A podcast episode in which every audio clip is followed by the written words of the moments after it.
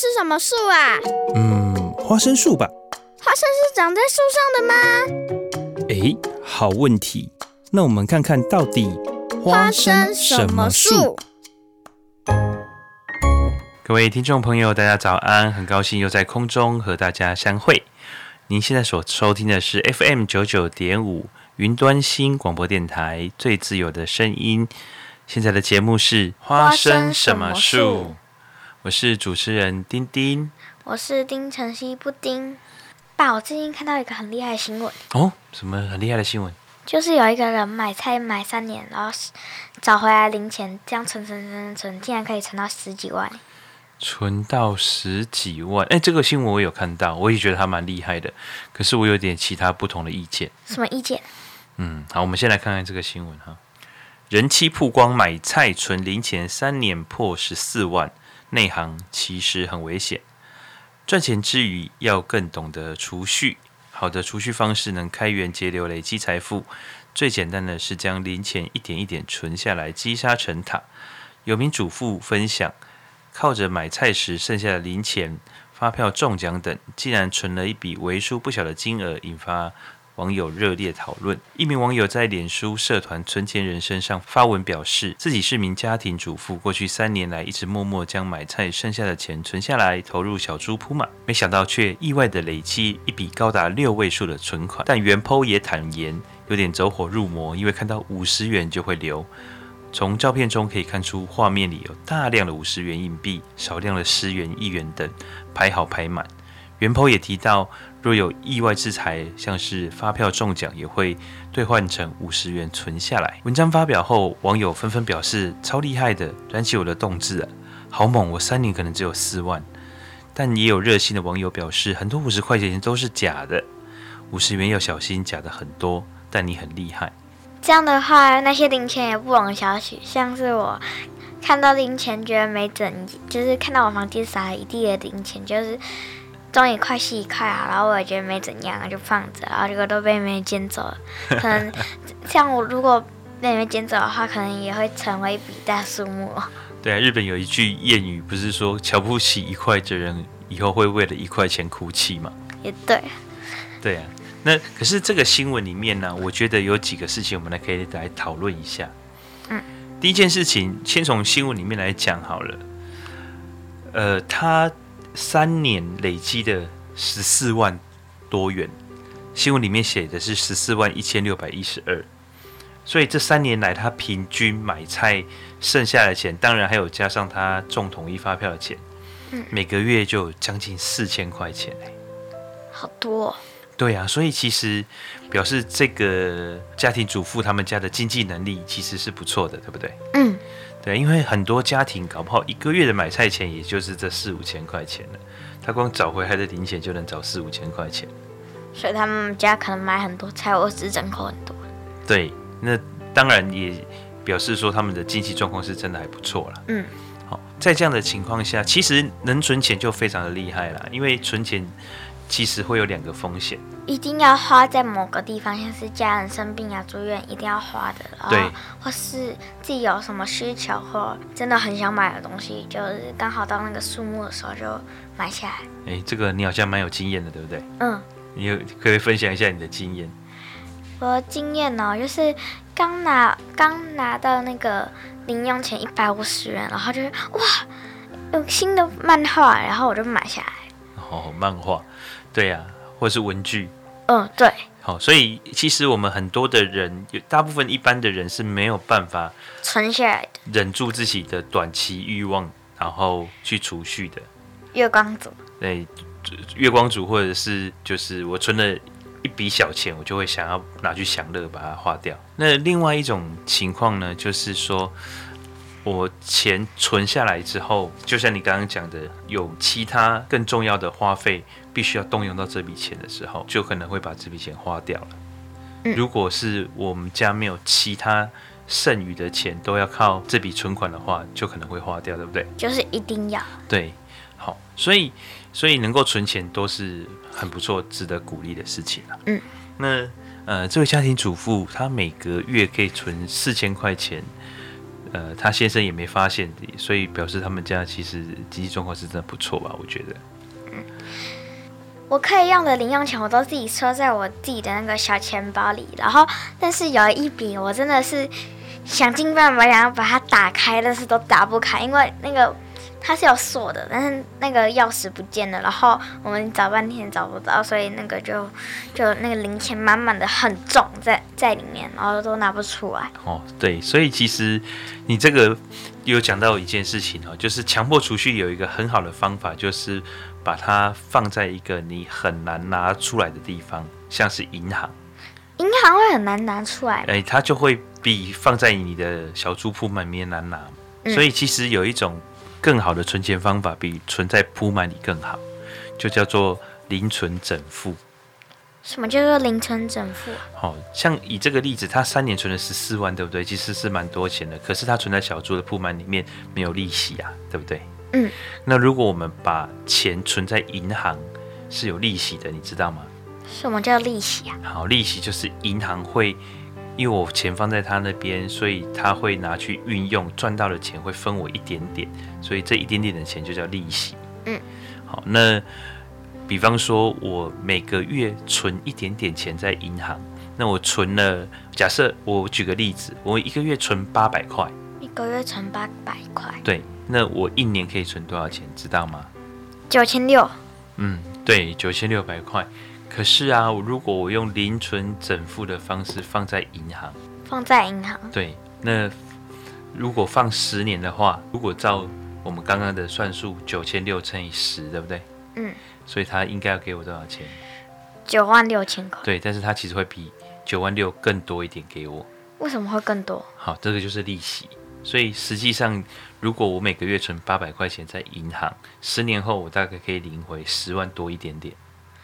啊，人家不是说做银行的都当有钱人，他利息都给我们了，他怎么会变有钱嘞？好，那我就先来解释利息，我们再回过头来讲这个零存整付的事情哈。银行为什么要给我们利息？不知道。因为要吸引我们把钱存到银行去，不然的话我藏在我家子我家的保险柜就好了，我干嘛放到银行？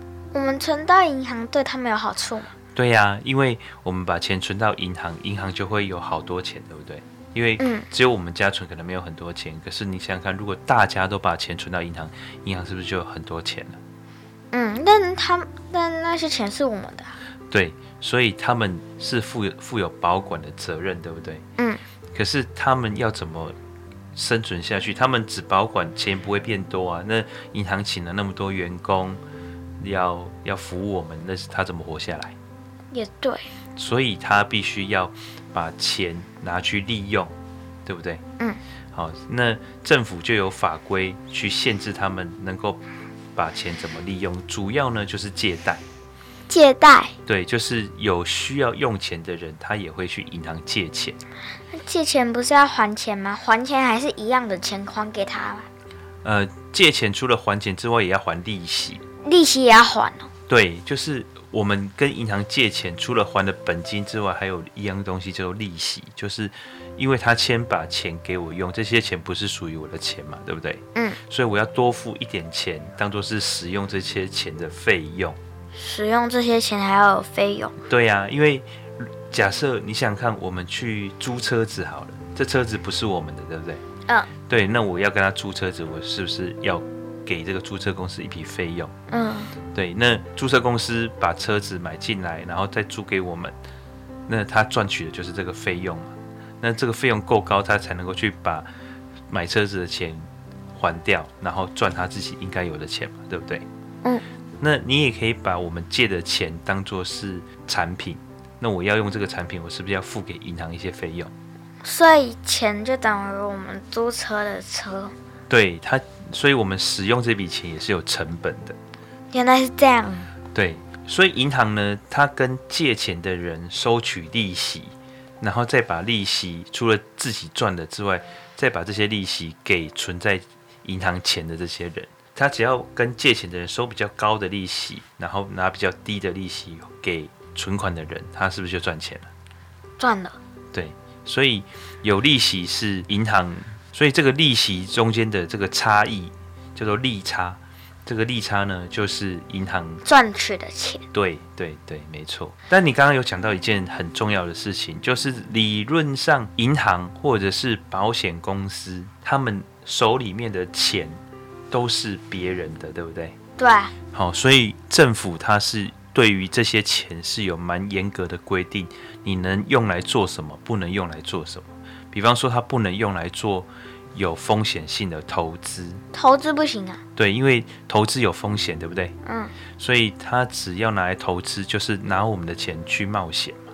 嗯。所以在某种程度上来讲，政府部门会禁止说你拿别人的钱去冒险这件事情。它是规定谁？规定银行啊，或保险公司。其实收大家钱最多的就是银行跟保险公司。嗯。对，所以他们就会规定说，你这些钱不能拿去做股票买卖啊，或者是不能拿去投资投资任何金融产品。对，但是比方说我是银行，我需要买土地盖大楼，这个算不算是投资？不算吧。这个严格上来讲，它是投资形式的一种，因为他盖完了房子之后，他可以租出去赚房租嘛。嗯，对不对？可是，在法规认定上来讲，他我们的。政府是允许银行做这样子的财务操作，所以对于是不是投资这件事情也是有法规去认定。好，那关于利息的事情，你有没有大致上了解了？了解。好，所以我们存在银行的钱可以拿到比我们存的再多一点点，那我们借的钱也要比我们借出来的再多还一点点，对，应该是多还蛮多的。嗯，就是至少比那个给给你的利息多嘛。对对对，好。那我们回来讲零存整付这件事情哈，所以零存整付它的好处呢，就是在于我每个月一样存少少的钱，存着存着存着，当这一笔钱就变多了嘛，那我到时候十年之后解约的时候，我就可以拿回一大笔的钱。那中间我刚刚讲到说，我们今天突然间想要享乐啊，或者是突然间我想看到每哪一个东西。我就觉得非常想买的时候，可是因为我的钱绑在银行里面有契约规定的，所以我就不会去把它解约拿出来买。可是放在你的小猪铺满里面，你就可能把小猪给杀了嘛。嗯，对，所以这个就是一个很好的帮助我们去管理零钱然后储蓄的方式，叫零存整付。嗯，那我就不敢去存了，因为我妈妈说可以去帮我去银行办一个户头吗？嗯，对呀、啊，因为银行里面有户头，你可以用这个户头做很多的事情啊。你可以去投资，你可以储蓄，你可以买保险，呃，还可以累积自己的信用。但我有很多想买的漫画，但是如果全部的钱都存在那里的话，那我就不能买漫画。所以要理财啊，就是你要去做做好自己的财富管理。比方说，我现在手边有。八百块好了，嗯，我不一定要要全部都存下来，我有些是我自己合理的开销嘛，比方说我每个月可以让自己买一本漫画，啊，买一些文具，买一些零食，所以我就把两百块留下来，那剩下的六百块存起来，这个就叫做财富管理。那我一千块要留四千块下来，哎，不对，我一千块要留四百块下来买漫漫画、文具之类的。对，你还要十一，不要忘记哦。对，好，爸爸，我要问一个问题。好啊，在问问题之前，先听这则新闻。哦好。钙含量跟牛奶差不多，饭桌上常见的这道高钙蔬菜，排毒又能抗癌。如果想补充钙质，一般人常直接联想到牛奶、起司等乳制品。事实上，绿色叶菜也含有丰富的钙质。食药署食品药物消费者专区食品营养资料库显示着，青江菜属于高钙蔬菜。深秋季节，青江菜钙含量每百克达百二十二毫克，几乎跟牛奶差不多。十字花科蔬菜含硫化物。具排毒和防癌效果。台湾马偕医院资深营养师邵强表示，目前是秋收季节，当季蔬果香高多，水果则有柳丁、橘子、香蕉；蔬菜则有青江菜、高丽菜、茭白笋等。前两者又属于十字花科，含有丰富的硫化物，具有良好的抗氧化效果，可以提升免疫力。少强强调，十字花科蔬菜含有硫化物，这是其他蔬菜所没有的营养成分，可以产生很强的抗氧化作用。提高保护力，清除自由基，甚至有排毒和防癌的效果。那你要问我什么问题？我想问的问题是，它前面有一句说，一般人直接联想到牛奶和起司等乳制品。对。但我听老师说，牛奶不能补钙啊。呃，其实我们的国卫署也有鼓励大家一天喝一杯牛奶，可以帮助我们有吸收钙质。所以这件事情也不能说牛奶不能补钙，因为你们老师会这么说，是有一些研究显示，人体对牛奶里面的钙质的吸收率其实并不高。那而且呃，喝牛奶也有可能造成其他方面的问题，比方说牛奶其实是高过敏原，嗯，所以容易引发我们身体里面一些慢性发炎，但是。牛奶的钙质对我们人体有没有帮助呢？如果是照国食卫署的想法，是有帮助的。什么帮助？就是我们其实喝牛奶还是可以补充钙质啊。那为什么老师说不能？其实不是不能啦，其实不是不能，因为新闻里面有讲到说，我们国人对于钙的吸收率其实是最不好的。你有注意到这件事情吗？就是其实。因为因为钙这个营养素在我们的身体里面很难。很难被吸收，对，所以这个就会是一个钙质补充不足的最大原因，并不是因为我们少喝牛奶或是少吃了什么，而是这钙本来就很难被吸收，所以我们要用很多的方式，甚至我们要去补充一些维生素 D，让我们的钙质容更容易被吸收跟利用，所以要常常吃。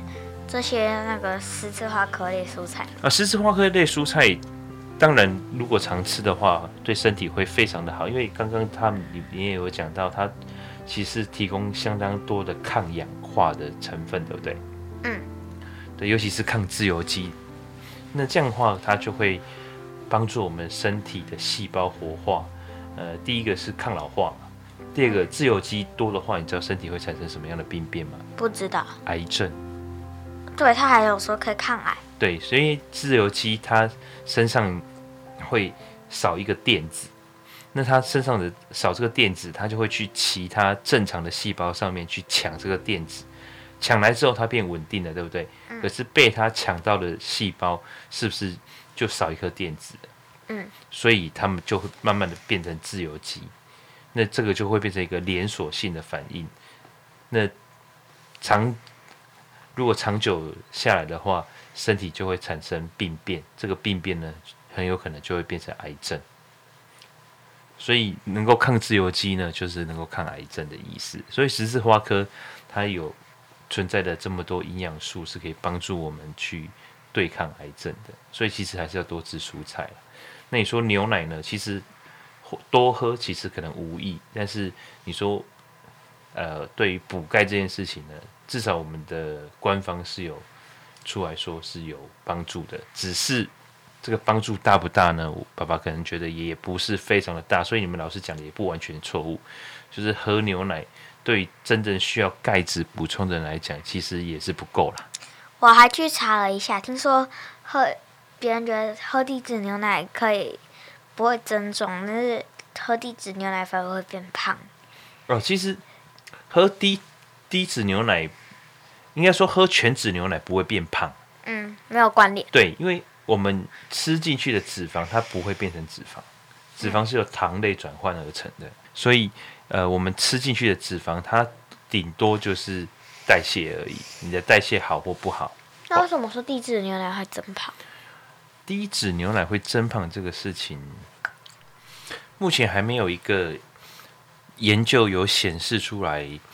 喝低脂牛奶会比喝全脂牛奶容易胖，而且其实如果你按照热量来讲，你喝一杯低脂牛奶跟喝一杯全脂牛奶，呃，其实热量是是当然是低脂牛奶低一点，但是不会差太多。呃，以如果我们以成年人或者是以学童来说，一天所需要消耗的热量来讲，都可以，这个差异几乎可以是不去计算的。可是呢，有很多的牛奶里面的营养素，像维生素 A、维生素 D，它都是存在在牛奶的脂肪里面。所以，如果你去喝低脂的牛奶的话，这些的营养素就会吸收的比较少。而且，说实在的，全脂牛奶比较好喝。真的啊？对。有差？有差，当然有差。哦，所以你看，打奶泡的一定是全脂牛奶。所以我们家没有再买低脂牛奶的。我们家从来没有买过低脂牛奶，因为爸爸有朋友是畜产系的，他在爸爸念书的时候就跟我们讲，其实喝全脂牛奶就对了，不要去喝什么低脂牛奶。难怪我觉得每一个牌子的牛奶都差不多，就以为是因为盖子颜色不一样嘛，然后我就以为是全脂牛奶还是低脂牛奶。哦，其实你买牛奶的时候要注意看标签哦，这个也很重要。什么标签啊？我，只知道一只牛的那个。哦，那个是那个就是全脂百分之百的呃鲜乳嘛哈。可是有一件事情很重要，就是你买东西，尤其是买食品的时候，一定要记得看标签。嗯，我们食物标签呢，依法规定，就是它要把所有的内容物都标示在上面。因为我去帮妈妈买牛奶，也没有再买看看哪一种。纸的，因为它就是我就是买我们家我们家常用的牌，就是常喝的牌子嘛，所以就没有差别。对，但是你买食品的时候，不管你之前有没有买过，我都建议你开始可以看阅读标签，因为你现在看得懂了嘛。那个标签里面的成分哦，第一项就是占这个你买的东西，比方说这一罐牛奶里面。比重最重的东西，嗯，我看的都是百分之百牛奶。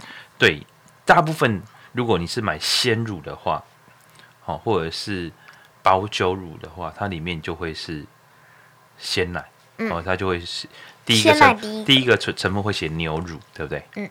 可是如果你买的是奶粉泡的话，它第一个会写的是水。水。对。我就想，我就看说，哎。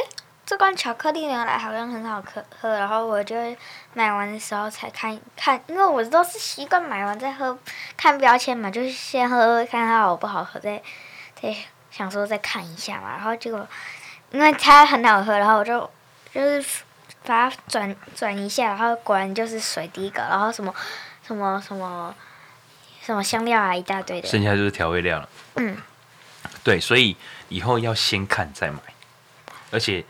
我们买这个食品，其实就是为了，比方说我们喝要喝牛奶，就是喝它营养价值嘛，对不对？嗯，对，所以结果你买到了它最多的成分是水的，你会不会觉得钱被骗？嗯，但是我就只是买甜甜的好喝的，要不然我牛奶也是买那种一定一定买牛奶就是不是不是有调味乳的话，我就是一定先看那个到底是不是百分之百的。对，所以调味乳其实严格讲起来，并不是牛奶，牛奶是水，是对，是调味过的水，是让它喝起来像牛奶。但为什么会那个跟牛奶一样，那样会咳出一些痰来？啊，那它里面还是有些奶粉的成分呢、啊。对，它它那个第二项不是奶粉，就是什么香料之类的。对，所以如果第二项还不是奶粉的话，我建议你以后就不要买它了，因为你。水跟奶粉至少它冲起来是奶牛奶，对对对对。可 是你它第一个是水，第二个多的是 是调味料，这个东西就真的很不健康。就是果汁，对，甚至不是果汁，就是那种那个调味过的水而已。对，你去看架上面的果汁，它现在都会标示。诶，果汁含量是在六趴以下，十趴以下，对不对？这也是我们政府法规的规定。让你知道，其实你不是买到果汁，你只是买到一罐饮料。对啊，所以我们就是喝果汁的时候，其实我们只也是喝好喝的，不是真的去喝果汁补充营养之类的。对，好，所以我们来整理一下：第一，喝牛奶能不能帮助我们吸收钙质？可能可以。可能可以。对，那因为它自己里面就是富含钙质，对吧？嗯。那里面有维生素 D，它是可以帮助我们的钙吸收跟传导的。嗯。那可是能不能只靠喝牛奶补充钙？不行。不行，对不对？所以，我们还是要从很多食物里面，尤其刚刚有讲到十字花科的十字花科的食物，对，甚至我们可以补充一些钙质，好，利用营养品来补充，对不对？然后，运动重不重要？重要。晒太阳重不重要？重要。充足的睡眠重不重要？重要。对，好，这些东西就是我们从日常生活、饮食、营养补充都能够做到的话，才是一个比较。保险的做法，晒太阳我就很有做到啦，因为我全身都晒黑了。为什么？因为都忘记涂防晒。但是那芦荟胶擦一擦就好了，被晒伤的地方。哦哦，好，非常好。讲着讲着，我都想喝牛奶了。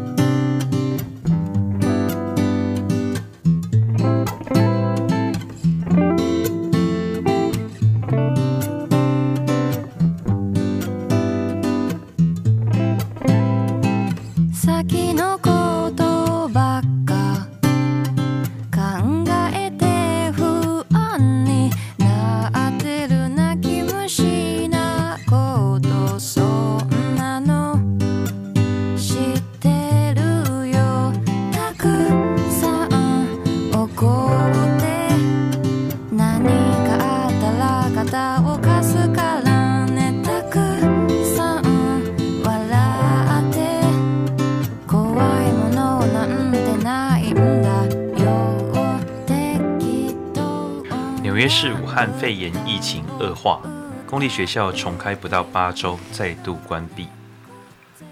纽约二零一九冠状病毒疾病疫情再起，市长白思豪今天宣布，恢复到校上课不到八周的公立学校将再度关闭。上百万名的学生明天起重新回到远距学习，极力从疫情复苏的纽约。遭到重大的打击。纽约市公立学校全面关闭，历经两度延后，九月下旬才分批的恢复开放。如今纽约市疫情复燃，新冠状病毒检测再次跨过面对教学喊卡的门槛。白思豪在记者会宣布，各级学校十九日起关闭，全面的采用远距教学授课。但是他并未说明学校会关闭多久。就算全市确诊率跌破三趴，也不会再马上恢复到校上课。纽约市拥有全美最大的学区，约一百一十万学生就读各级公立学校。由于夏季疫情平稳，纽约成为全美少数恢复面对面教学的城市。但最新数据显示，仍有逾五十四万名学生选择远距教学。许多原本打算每周回到学校上课一到三天的学生，最后也没有进到教室。纽约疫情回温，另一冲击的是夏季陆续恢复的经济活动，可能再一次的面临停摆。那我还抱怨说，嗯、怎么要上学？别的国家想着上学，我们台湾却想着放假。哎，布丁，你还记不记得前几个礼拜我们就有讲过，台湾是。全球非常非常少数的国家是生活日常没有受到疫情影响的。对啊，对，我们可能有些地方稍微不方便，比方说我们要戴口罩，哦，要量量体温，然后出国可能受限制。但是，但是我们在国内的活动基本上没有受到什么太大的影响，对不对？哦，就是去公共场所要多戴口罩而已。对对对，所以我觉得这个是我们台湾非常。难得的地方，我们要非常的惜福。可是你知道，在美国，他们目前的疫情很恐怖，对，非常的恐怖，因为他们进入了现在，在美国已经有些地方是非常寒冷的，对不对？嗯，对，所以疫情到了这个时候又再爆发。对，又再次攀升，所以尤其在纽约，呃，最近的染病率提升，因为过去的统计哦，就是他们住进医院之后，都要过好几个礼拜才会真正的因为这个疾病死亡，所以现在住院人数增加的意味就是过几个礼拜之后，死亡人数会大幅的增加。现在确诊人数最多的是哪个国家？哎，就是美国。好恐怖哦！之前中国武汉发起的嘛，但现在却是美国最多。对，因为美国人他有些习惯可能一下子还是改不过来，就是戴口罩的人，人对，主要是戴口罩这件事情。你知道前一阵子还有一个视频，是因为有一个公车司机要求乘客戴口罩，嗯，乘客觉得不爽，还掏枪去指着那个公车司机，耶，怎么可以？所以美国人真的对戴口罩有一种莫名的反抗，我也不知道为什么。不对啊，他怎么可能？怎么可以随身带枪啊？而美国可以是可以有拥有枪支的，好恐怖，好恐怖的一个国家。呃，因为国美国它在立国的精神里面有一个就是很崇尚自己保护自己的权利，所以他们其实美国在美国枪支也是一个很敏感的话题啦。就是他们美国通常选举的时候，呃，有关于枪支、种族。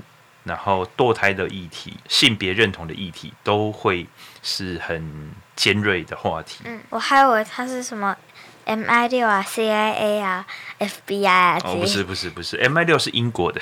啊、哦，对对对，没想说。对，不是美国普通人就可以拥有枪，在某些州啦，纽约是不行。对，但是有些州是合法拥有枪支的。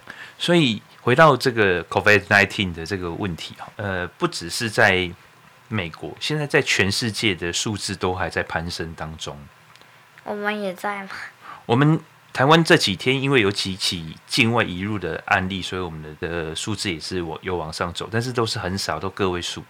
为什么他们还敢境外移入啊？他们都不怕被传染？但是没办法，有些工作的需要啊，有些呃不能。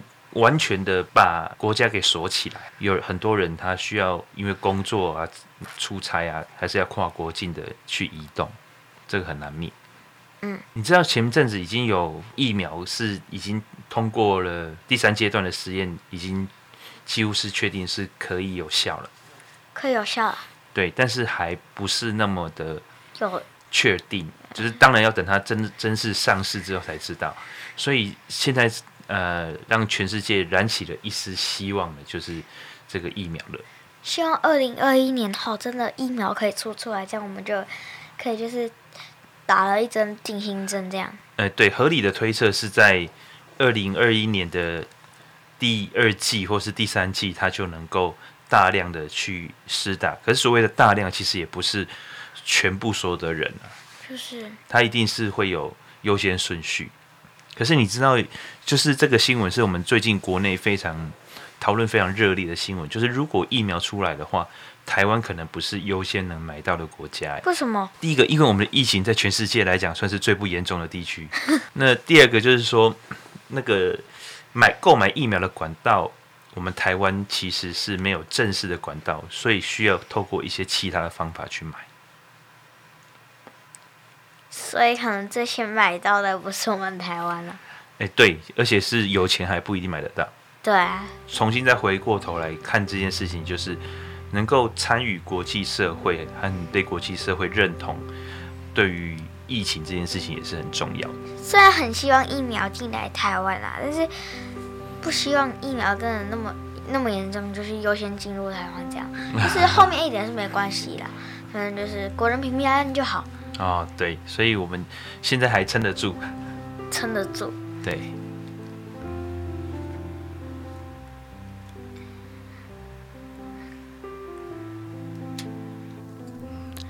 大陆尝试轻按喇叭表示谢意，你知道吗？挽回这老司机。一名网友发文分享，他的驾驶技术是爸爸教的，其中爸爸教了一项潜规则。轻按喇叭等于道谢，原 PO 也举例，如若挥车时对方礼让，可轻按喇叭表示谢意。对此，原 PO 坦承掌握按压喇叭的力力度十分困难。因此也非常少按。原 PO 想想也觉得很多次会车下来，其实几乎没有遇过对方按喇叭，不知道是不是不晓得或不敢按，甚至许多道路礼仪，因驾训班也不会额外教，让他十分好奇。文章发布后引起网友热烈讨论，有网友认真 留言回复。尝试啊，没有比轻按喇叭更简洁的方式了。老司机是有这种潜规则，以前尝试，但现在不适用。但是轻按，但是轻按到现在是尝试啊，只能说时代在演变，这种默契大概会失传。挥手也是以前会用的，但现在根本不能用。布丁怎么会对这个新闻感到兴趣？因为我看爸爸每次就要么就是。轻按喇叭，要么就是会，就是摇下车窗跟他跟他点点头啊。哦，就是你有看过我跟人家打招呼就对了。对啊。啊，没错，其实这个是我们以前在呃道路驾驶上面都会彼此有一个默契。那为什么现在没有？可能现在开车的人他们比较没有。刚刚这个新闻里面不是有讲说驾训班不会教这些东西？对啊，那也很少人手把手的告诉他们这些呃道路上的事情，所以很多人其实是根本就是不知道有这样的事情。你知道还有一些不成文的小礼节？什么啊？像是如果我开车过来，我发现对象有警察在抓违规，或者是在测速照相，嗯，那我们就会。对对向的来车闪一下车头灯，警示对方要注意一下这件事情。有这种事啊？对，所以以前你会发现对象在给你闪车头灯的时候，你就会诶稍微减速一下，注意前方是不是有呃临检站或者是测速照相。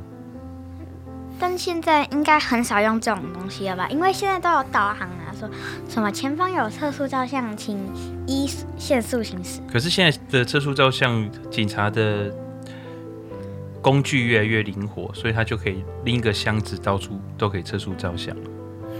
所以那个导航，你知道那个导航的测速照相是怎么是怎么样演变过来的吗？不知道。这也是一个很有趣的事情在。最早最早的时候的这个呃警示器哈、哦，是业者他们会去买那个发报机，小的发报机，那会丢在各个的路口，就是这个路口如果是有测速照相的，他就会丢一个发报机，然后这个地方是常常警察会来拍照，他在这边放一个发报机，警察不会发现吗？啊，那个也没有违法。而且很小，不容易发现。那早最早期的时候是会会抓啦，最早期的时候会抓。那驾驶人就去买这个发报机的接收器嘛。嗯。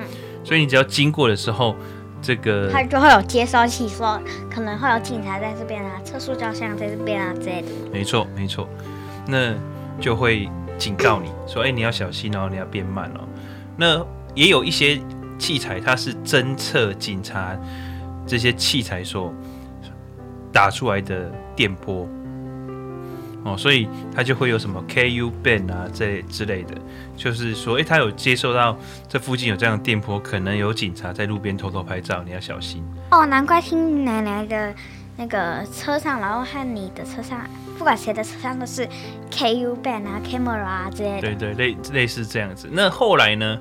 又变得更科技了，就是卫星定位，所以就不用那么辛苦去每个路口在那边丢这些那个发泡器。发泡器，它只要在卫星定位上面标注，那你的车子就会听到。你的车子要去更新它的呃这些软体，它就会刷新这个卫星定位的位置，那它就会。提醒你说：“哎，这个地方有测速照相，这个地方是区间测速这一类的，好酷哦！”对，这是科技进步。那其实这个你说，呃，测速这件事情本来就是为了要让大家注意前方的安全嘛。嗯，好，然后降低你的车速。如果前面发生了事故，你或者或者是呃跟前车后车之间的距离，你比较有反应的空间嘛。嗯，对，所以所以无论是用哪一种方式，比方说告示牌，或者是测速照相的警示，或者是直接用开单的方式，都是为了要让驾驶人注意安全，然后降降低车速。那还有潜规哪哪一些潜规则吗？还有哪一些潜规则？呃，像比方说，我们看到如果对向的车子，因为现在车子哈，你开了电门之后，有些车子它是大灯是恒定的，是 auto 的，就是它是自动侦测光线会打开的。那有些呢是它不会侦测光线，它不会自己打开，可是你的仪表板会是亮的，所以有些人晚上开车的时候，他会忘记开大灯。嗯。对，所以遇到像这样子的人，我们也会闪一下灯，提醒他，哎、欸，看一下自己的灯。这些潜规则我好像都不知道哎。对啊，这个都是你以后要学开车的时候，爸爸才会去教你的、啊。那我现在就记起来了，但是还有八年。还有八年，没关系。你会想要学开车吗？我希望被人载，我不喜欢开车，因为开车。就是很容易有那些交通事故的几率哦，所以你会害怕发生交通事故？嗯，我觉得到二十岁以后再开，我应该会先学开车，就算有摩托车驾照还是会开车。哦，你不你不太敢骑摩托车？摩托车比那个汽车危险。哦，你觉得摩托车比汽车危险？嗯，所以你宁愿开车不要骑摩托车？对啊，这样很好。那如果以后有同学要骑摩托车载你呢？就偶尔可以，偶尔可以吗？拒绝他不准。为什么？因为危险啊。你说没关系，我开车载你就好。但是爸爸上学的时候也常常用摩托车载我。爸爸不一样，不可以给其他的男同学载，知道吗？我是说，我我我以为你说的是女同学。女同学也不要。为什么不一样？没有啦，我开玩笑的啦。无奈，CPR 救回同事竟然被告。救人志工如果被告成，全台都不要学 CPR 了。高雄市一名朱姓女子曾任消防队救护职工，拥有 EMT One 的紧急救护技术员执照。两个月前，公司同事在办公室休克晕倒，由于公司位置偏远，距离最近的消防分队还有一段距离，为了抢救时效，公司直接派车协助就医。在车上两分钟后，该同事突然间无呼吸、心跳，朱女赶紧替他试做 CPR，送医后挽回性命。但事后被救同事却因胸口淤青，扬言对朱女提告。他无奈至极，将两人的对话内容截图上载脸书爆料公社，只说自己好心被雷亲。此事件在基层救护志工圈引发广泛讨论，表示如果真的告成功，那是鼓励人见死不救吗？若遇到陌生人有难，到底要明哲保身，还是救，还是要伸出援手？朱女表示，救人反被告，真的会让全台所有医疗人员失去救人的信心，也浇熄 EMT 救护的热忱。花莲县消防局 EMTP 高级救护技术员江俊杰表示，在实施胸部按压时，确实有可能造成肋骨的受伤。但是无呼吸、心跳将导致脑部缺氧，对人体伤害更大。若因担心受伤而不做急救，可谓因小失大。紧急救护法第十四之二条明文规定，救护人员以外之人为免除他人生命之急迫危险，使用紧急救护设备或施予急救措施者，适用民法、刑法紧急避难免责之规定。救护人员于非执勤期间，前项规定亦适用之。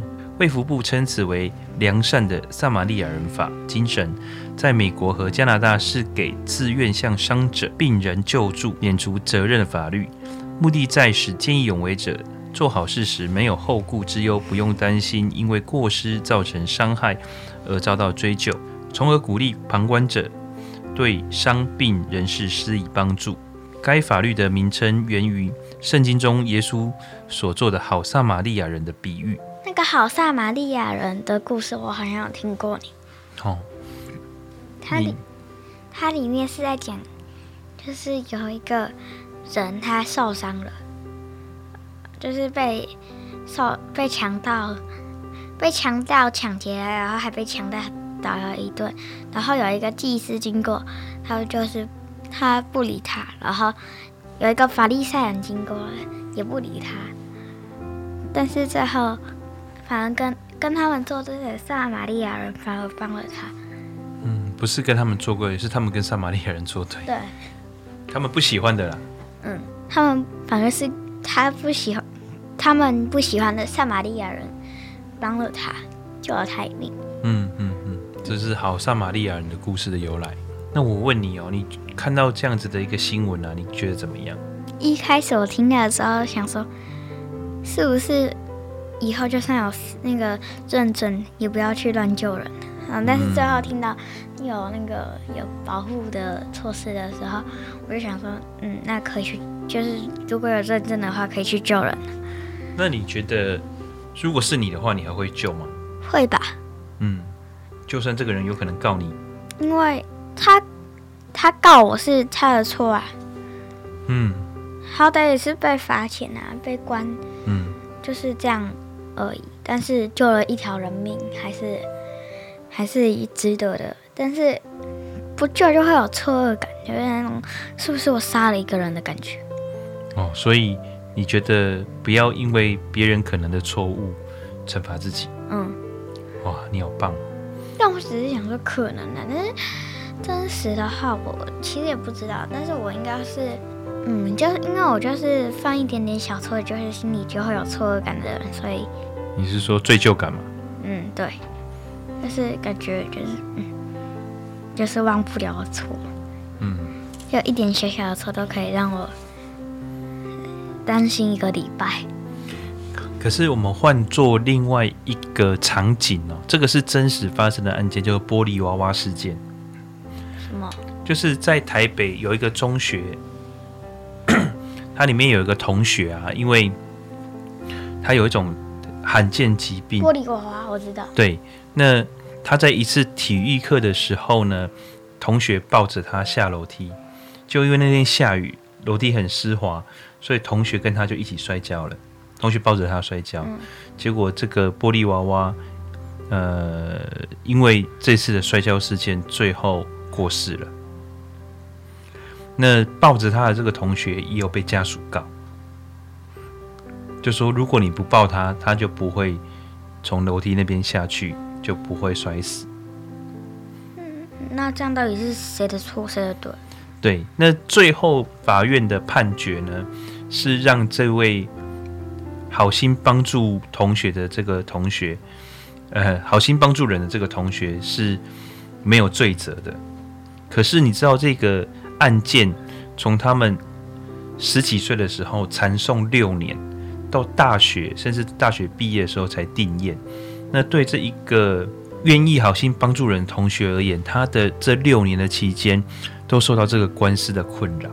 那在这个官司的期间呢，也引发了一个社会广泛的讨论，叫做我们帮助人是不是也应该要量力而为？这样子一个讨论，你会觉得这样子的问题对你来讲太沉重？不会啊，因为之前老师有教过，老师教说就是。一二年级的老师教说，就是不要因为同学受伤就去抱他，反而你们两个如果在就是会伤伤，就是加加重那个他同学伤，然后自己可能也会受伤。对，就是在任何的情况下，你都要先去考虑风险的问题。嗯。哦，那这个风险的问题有时候真的不是你能够想到的。嗯。因为你的经验还不够，对不对？嗯。所以你可能就要先去询问老师。嗯，老师，就是体育课，就是老师说难免会发生一些状况，但是就是要跟老师讲，不要自己乱做。对，老师说他是有 CPR 证照的，所以对，叫我们自己不要乱做，要不然乱做会害死一条人命。对，那除了这种很极端的状况之外，其实生活中也有非常多的类似的情况。比方说，如果你在路上，哎，这也是一个真实的例子哦。嗯，我有一个车友。嗯，他有一次就是在产业道路的时候停红绿灯，然后起步。那起步没多久，就听到后面有摔车的声音，那就看到有一个老爷爷摔倒在路中间，他就赶快把车停好，去把老爷爷扶起来。嗯，好，那就叫救护车，然后老爷爷就去医院。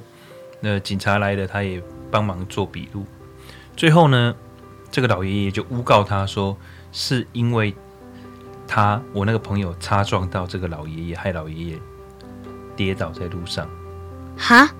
怎么会这样？对，所以这个情况哈，有可能是老爷爷记错了，因为人在很紧急的状况下，他的记忆力不一定那么准确。嗯，好，那有可能是就是故意要害他。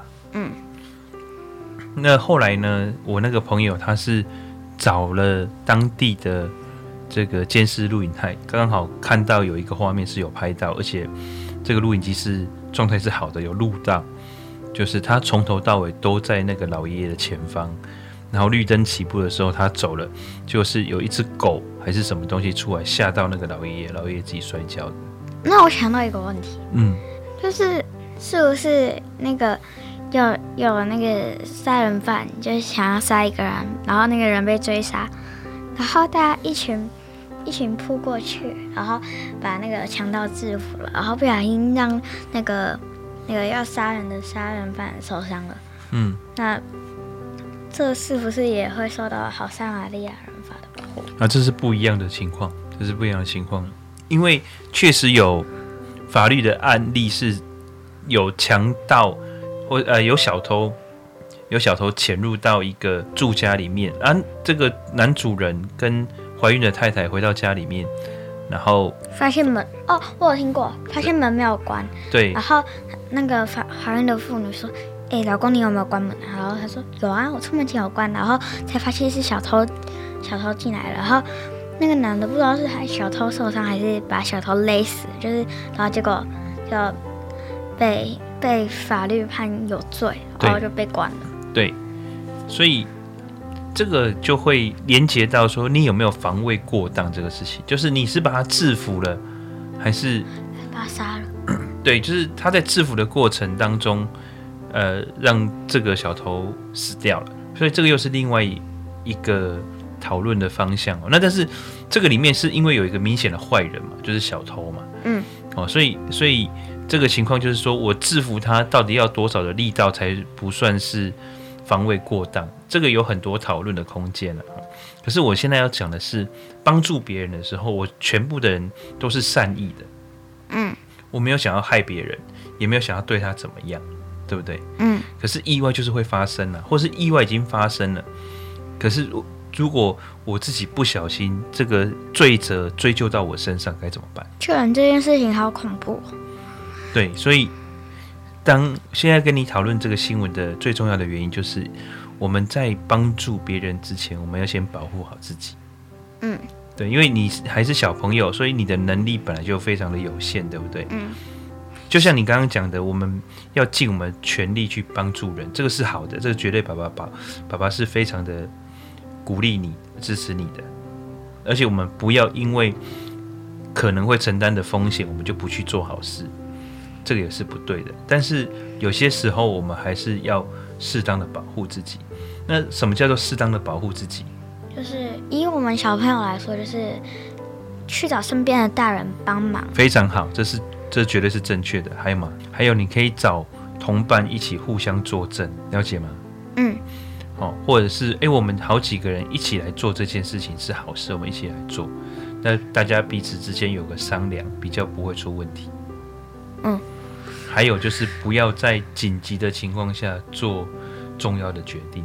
我的话应该应该有问题，就是马上去找师长，不会不会先叫同班那些的，除除非真的是那个，嗯，除非那个同学真的很紧急，就是要旁边有有一个人顾着，怕他随时会嗯会那个过世之类的，就是另外一个人跑去 跑去找老师。好，你们遇到这样的情况，基本上不会太多了，但是。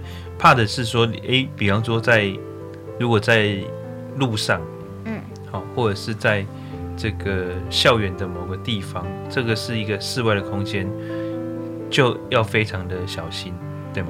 嗯，而且绝对不要留一个人在事故现场，就是不要只留一个人在事故现场，有好几个人在。因为对留在事故现场那个人来讲，他是危险的。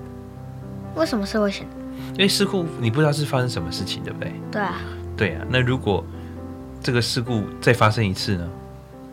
比方说，你看到有一个人倒在地上，你不知道他为什么倒在地上，对不对？对。那你赶快说，哎，我留着这，你赶快去找我老师。可是如果是旁边有一有一只很大的狗把它咬伤了，然后它就躲回去，你把一个人留在那边，是不是这只狗又跑出来咬，就变成两个人倒在地上？有没有这个可能？有。那如果是坏人呢？这个狗替换成坏人了，坏人那就更恐怖。对。那如果倒在地上，这个人本身就是坏人，就坏人自己装死。对，好恐怖哦！所以很多事情我们都要先预想，那就是不要单独行动。就就要么就是两个人一起找老师，欸、对对对对。然后要么就是没有其他的。对，没有其他的，大声呼救也是可以的。嗯。